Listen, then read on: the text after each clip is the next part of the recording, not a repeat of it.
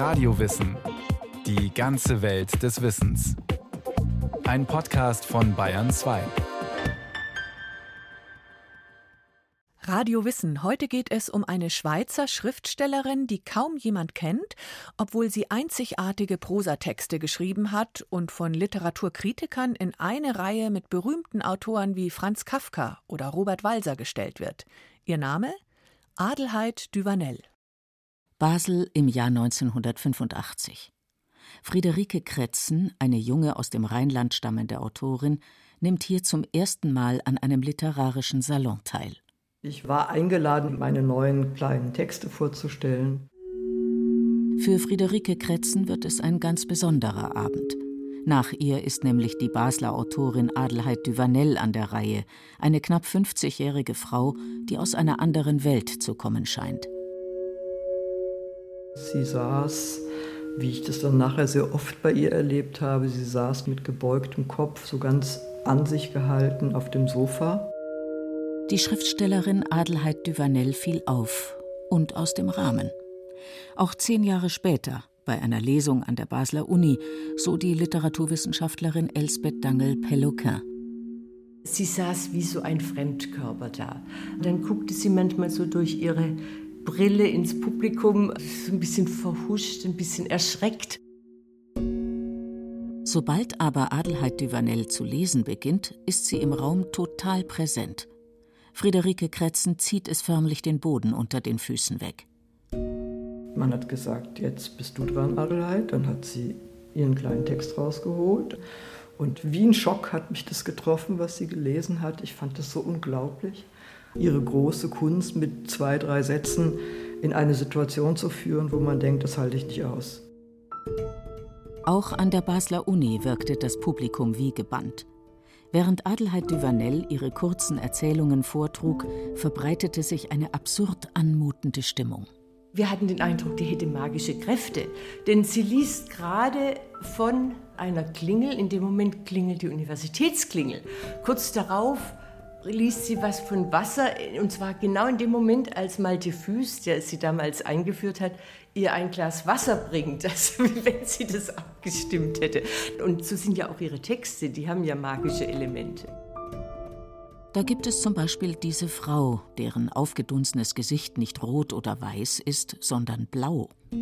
Diese Frau, die sich umbringen will.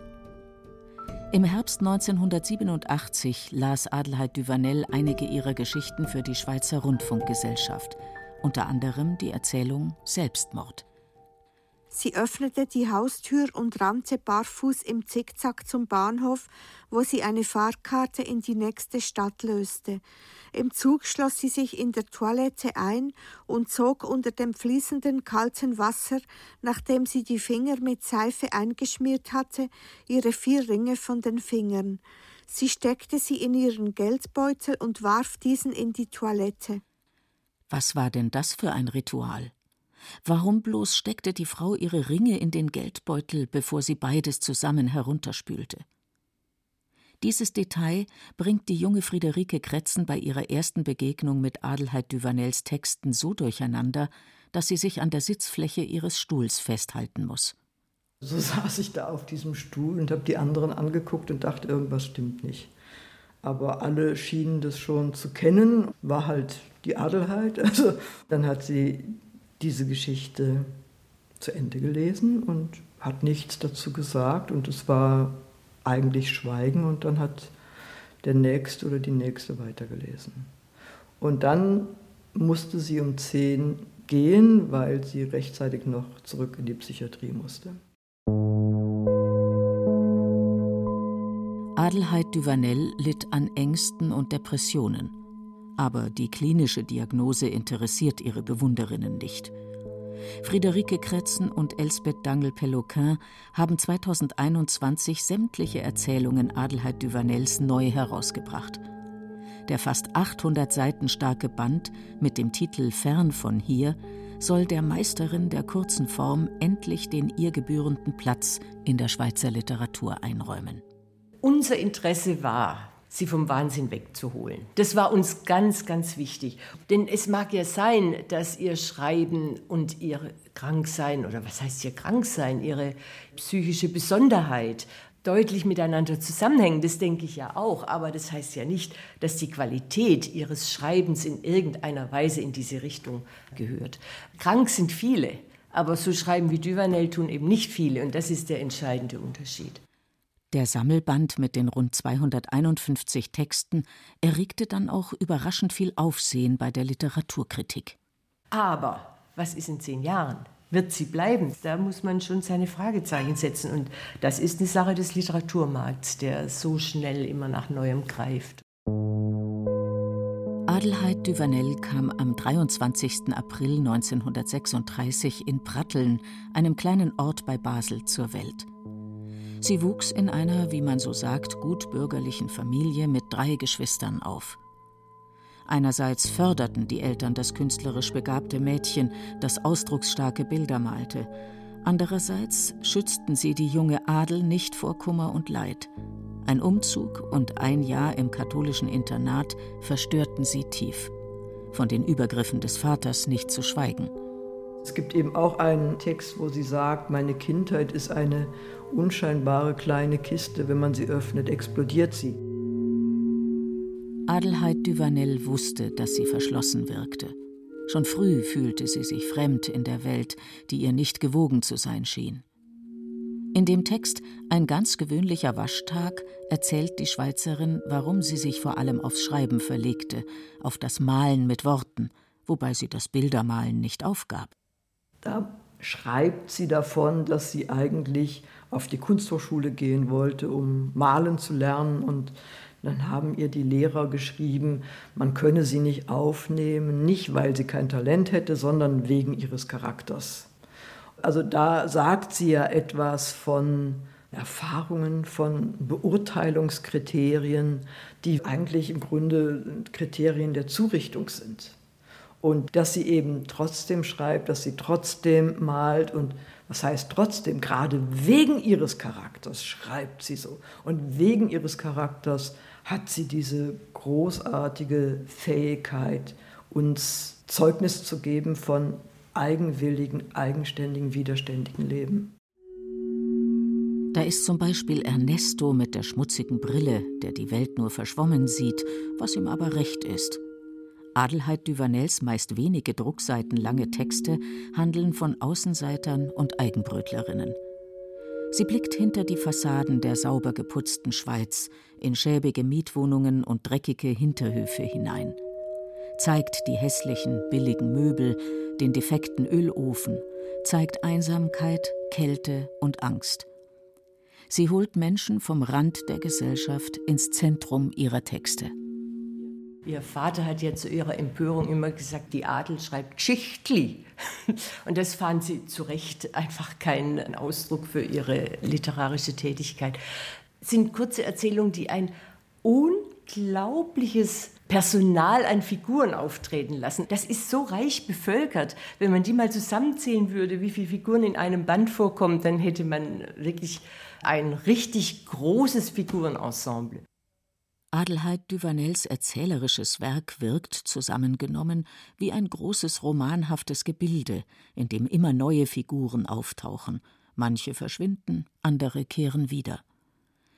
Es sind kleine Angestellte oder möchtegern Künstler, Trinker und Drogensüchtige, geschlagene oder verlassene Frauen, Männer in vermüllten Zimmern, vernachlässigte Kinder, kurz gefährdete oder verkrachte Existenzen keine Heldenfiguren. Die haben ja auch diese Allerweltsnamen, die heißen Marcel und Christa und Marita und so weiter. Aber das ist eigentlich wirklich toll, wie die Geschichten dann doch immer wieder Einzelexistenzen hervorheben. Also einmal geht einer ihrer Protagonisten auf der Straße spazieren und sieht dort Gesichter, jedes in Einzelanfertigung. Und dieses Zitat, finde ich, passt wunderbar auf Duvanels Schreiben. Da gibt es Selbstmörderinnen wie die blaugesichtige Frau oder physisch versehrte Menschen wie den halbblinden Herrn Weinwisch, dem der Arzt keine künstliche Linse einsetzen kann. Sie bezeugt die Existenz dieser Menschen. Oder einer, der nur ein Auge hat. Also es gibt sie. Und wir werden im Grunde dazu gebracht, sie uns anzuschauen. Was ja wirklich umwerfend ist, sind ihre Anfänge. Also wie sie in diese Geschichten hineinkommt, wie sie da eine Welt öffnet, eine überraschende, verblüffende Welt, das ist schon richtig großartig. Adelheid Duvanel charakterisiert ihre Figuren mit wenigen prägnanten Sätzen. So im Text Gnadenfrist Norma, die schön wie eine Vase ist, die fallen gelassen werden möchte oder Stephanie in der gleichnamigen Erzählung. Die wird so beschrieben, sie hat ein Hasengesicht und geschwollene Beine. In lakonischem Ton berichtet Adelheid Duvanel von ihren Figuren, die ganz eigenen Spielregeln zu folgen scheinen. Sie treten hinaus auf die Straße, beobachten andere Menschen, klopfen an Türen, schleichen um Ecken, trinken Alkohol, sie zittern oder gähnen oder reden mit vollem Mund. Duvanel lässt die Alltagsgeschichten ihrer Christas, Norberts und Maritas gern in slapstickhaften Wendungen eskalieren, ohne dass immerzu Dramatisches passiert. Man könnte fast sagen, die Sätze selber stolpern über sich und treiben sich an. Und so kommt in, in gewisser Weise eine Szene nach der anderen, ein Einfall nach dem anderen. Es wirkt kafkaesk, erinnert also an den Stil Franz Kafkas, wenn Duvanel in burlesken, ruckartigen Wendungen zeigt, wie eingeengt und beschränkt das Leben ihrer Figuren letztlich ist. Man denkt, jetzt fing es doch gerade damit an, wieso ist jetzt plötzlich vom Park die Rede und jetzt von einem Baum und jetzt wieder vom Fernseher. Das ist die Erzählung Christa zum Beispiel. Aber äh, erstens gibt es mehr Zusammenhänge zwischen diesen völlig disparaten Abschnitten, als man denkt. Zum anderen sind aber diese Lücken auch ganz wichtig. In der Lücke zwischen Baum und Fernseher deutet sich an, was die Figuren vor der Außenwelt verbergen. Ihre Träume, Sehnsüchte und Fantasien. Adelheid Duvanel nahm das Außen als eine Welt der Enttäuschung wahr, als armselig im Vergleich zu ihrem reichen Innenleben. Doch wer sich äußert, begibt sich in Gefahr, schreibt sie einmal. Mit den Metaphern, die sie für die Emotionen ihrer mehr oder weniger verschrobenen Gestalten findet, schlägt sie originelle Brücken. Was eigentlich ja das A und O einer Metaphorik ist, dass seelische oder geistige Vorgänge ins Materielle übersetzt werden, ins Konkrete. Das, da ist sie ganz groß. Etwa Angst. Irgend so ein Musikkritiker sitzt im Konzert und hat furchtbar Angst für diese Pianistin, die da oben spielt, so ein junges Mädchen. Und da hängt ihm die Angst wie so ein, ein Stück Stoff, das in die Schublade eingeklemmt ist. Manchmal rutscht das Bild, das Duvanel entwirft, Satz für Satz ins Surreale. Manchmal verschiebt sich ein Geschehen ins Nichts, löst sich im Nebel auf oder im Schweigen, im Schlaf oder einer stirbt. Blitzlichthaft leuchten Details auf, an sich banale Details, die den Figuren aber offenbar mehr bedeuten, als Außenstehende ahnen können. Wie Ida ihr blonder Pferdeschwanz, der in Duvanels Erzählung Auf der Insel die Symbolkraft eines verlorenen Rettungsankers erhält. Anders als alles andere, was Idas Kopf entsprang, war er nämlich gesellschaftlich akzeptiert. Adelheid Duvanel las die Erzählung Auf der Insel ebenfalls 1987 für die Schweizer Rundfunkgesellschaft. Als Ida als junges Mädchen in einer psychiatrischen Klinik war, brachte ihre Mutter sie zum Coiffeur, der ihren hellblonden Pferdeschweif abschnitt. Der Pferdeschweif war das Einzige, was mich mit der Außenwelt verband, erzählte Ida dem Pianisten. Picassos Modell hatte einen solchen Pferdeschweif. Grunde kann man sagen, hätte sie diese Geschichten nicht geschrieben, wäre sie im Leben eigentlich diese Figur ihrer Geschichten gewesen. Also eigentlich alle Figuren ihrer Geschichten. Das Schreiben als Ausweg. Mit 16 Jahren hatte sie versucht, sich umzubringen. So mit 16, 17 ist sie schon in die Psychiatrie gekommen und ist richtig übel behandelt worden mit Elektroschocks und auch Insulinschocks. Also schrecklich.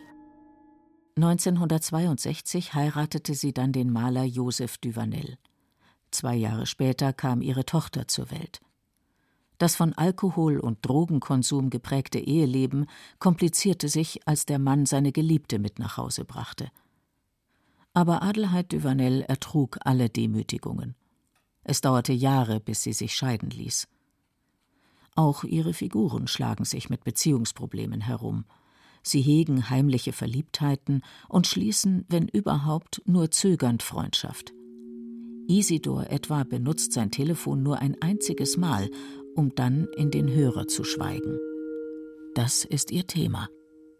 Diese große Anstrengung, aus dieser Einsamkeit herauszukommen und eine Beziehung zu bekommen, einerseits bei einer unendlichen Bedürftigkeit dieser Person und zum anderen aber bei dieser großen Schwierigkeit, irgendeinen anderen zu erreichen. Und die anderen sind dann oft genau solche Personen.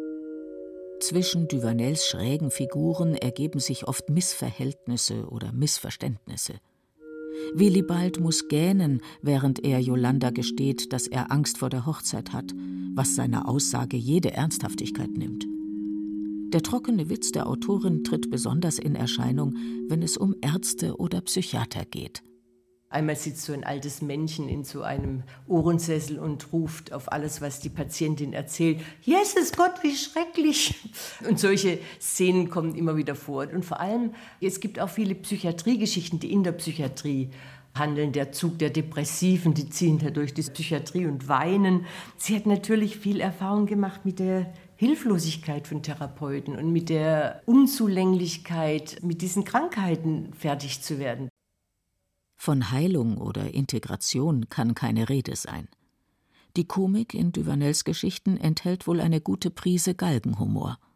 Denn die Distanz zur Außenwelt scheint letztlich unüberbrückbar zu sein. Bei einer Live-Veranstaltung des damaligen Südwestfunks am 4.11.1995 im Freiburger Schlossbergsaal wurde die Schweizer Schriftstellerin von dem Redakteur Gerwig Epkes gefragt: Frau Duvanel, was da so sehr humorig erzählt wird, ist da nicht trotzdem so eine versteckte Aggression dahinter über zwischenmenschliche Beziehungen? Ja, ich glaube, dass mein Thema immer die Einsamkeit ist, dass Menschen versuchen, zusammen zu leben und dass es im Grunde unmöglich ist. Mehr sagte sie damals nicht. Auch ihre Figuren scheinen am liebsten zu schweigen, wie der halbblinde Herr Weinwisch im Umgang mit seiner Bekannten Franziska. Also insofern gibt es da viel Vermeidungen und viel auch scheiternde Beziehungsversuche. Es gibt aber auch so eine Art von Solidarität zwischen diesen Menschen. Eben dieser Herr Weinwisch zum Beispiel mit dieser Franziska oder die kleine Stefanie, die ein Buch häkeln will mit ihrer Freundin und so weiter. Also das gibt es eben auch. Adelheid Duvanels literarischer Kosmos wirkt nicht düster. Es gibt viele Momente des Trostes und des Glücks, verkörpert von Engeln, Wolken, Schmetterlingen oder dem Schlaf, der jemanden in den Arm nimmt. Ihre Figuren kommen nicht auf allen Vieren daher. Bei allem Elend haben sie sich ein Stückchen Freiheit bewahrt. Und das ist das eigentlich Irre, sagt die Schriftstellerin Friederike Kretzen wo man denkt, es ist ein unglaublicher Schmerz, ein unglaubliches Leiden, mit was schleppen die sich ab im Leben, aber sie tragen es so wie, ja, so ist das eben, lieber Gott, das ist ein Zitat, also ist das eben, lieber Gott. Also sprich, sie sagen Ja zu ihrem Leben. Keine einzige Figur klagt. Es gibt keine Klage. Es gibt keine Schuld, es gibt kein Urteil. Das ist die hohe Kunst, zu beschreiben, ohne Noten zu verteilen, ohne Schuld zu verteilen, ohne zu sagen, da muss ich mich jetzt aber rächen. Adelheid Duvanels Bücher kamen seit 1980 im renommierten Luchterhand Verlag heraus. Sie erhielt wichtige, gut dotierte Literaturpreise. Aber das Geld reichte nie. Nicht nur, weil sie Kokain konsumierte. Ihre heroinsüchtige AIDS-kranke Tochter war komplett von ihr abhängig. Sie lebte ja mit ihrer Tochter und teilweise mit der Enkelin, die aber später dann in einer Pflegefamilie war und war in dieses Drogenelend involviert und diese AIDS-Krankheit dazu. Also Geld, Geld und wenn sie 20.000 bekommen hat, waren die am nächsten Tag weg. Dealer und Süchtige gingen in der winzigen Einzimmerwohnung ein und aus. An schriftstellerisches Arbeiten war hier nicht zu denken. Adelheid Duvanel rettete sich deshalb hier und da in die Klinik. Sie lebte ja immer wieder in der Psychiatrie, oft um sich auch zurückzuziehen und ein bisschen Ruhe und Konzentration zu finden. Schriftsteller mit Psychiatrieerfahrung gibt es ja genug. Der berühmte Schweizer Autor Robert Walser zum Beispiel litt an Angstzuständen und Halluzinationen. Er hat, wie Adelheid Duvanel, pointierte Geschichten geschrieben, die den Wahnsinn im System und nicht in den Figuren verorten. Doch anders als Robert Walser zählt Adelheid Duvanel eben nicht zum Kanon der Schweizer Literatur. Die Frage steht jetzt allerdings deutlicher denn je im Raum. Wo wäre der Platz für Adelheid Duvanel? Neben Max Frisch, neben Dürrenmatt zum Beispiel. Aber ich glaube, da denkt keiner im Traum dran. Denn Adelheid Duvanel hat keinen einzigen Roman hinterlassen, sondern viele kurze Erzählungen. Aber es gibt wohl noch einen anderen Grund, der ihren Nachruhm verhindert. Dass sie so vergessen wurde, das hängt ganz gewiss auch mit ihrem Frausein und mit diesem Frausein in der Schweiz vor allem zusammen. Wie auch immer, es ist auf jeden Fall schwer, dieser ganz besonderen Schriftstellerin mit den üblichen Kriterien gerecht zu werden, sagt die Literaturwissenschaftlerin Elsbeth Dangel-Peloquin. Ich finde, sie ist ein Unikat. Sie hat wirklich einen ganz eigenen Ton. Adelheid Duvanel starb mit 60 Jahren in der Nacht vom 7. auf den 8. Juli 1996 an Unterkühlung. Sie schlief nachts im Wald bei Basel unter Medikamenteneinfluss ein. Ihr Leben endete, wie sie es für eine ihrer Figuren hätte erfinden können. Rätselhaft und beiläufig zugleich.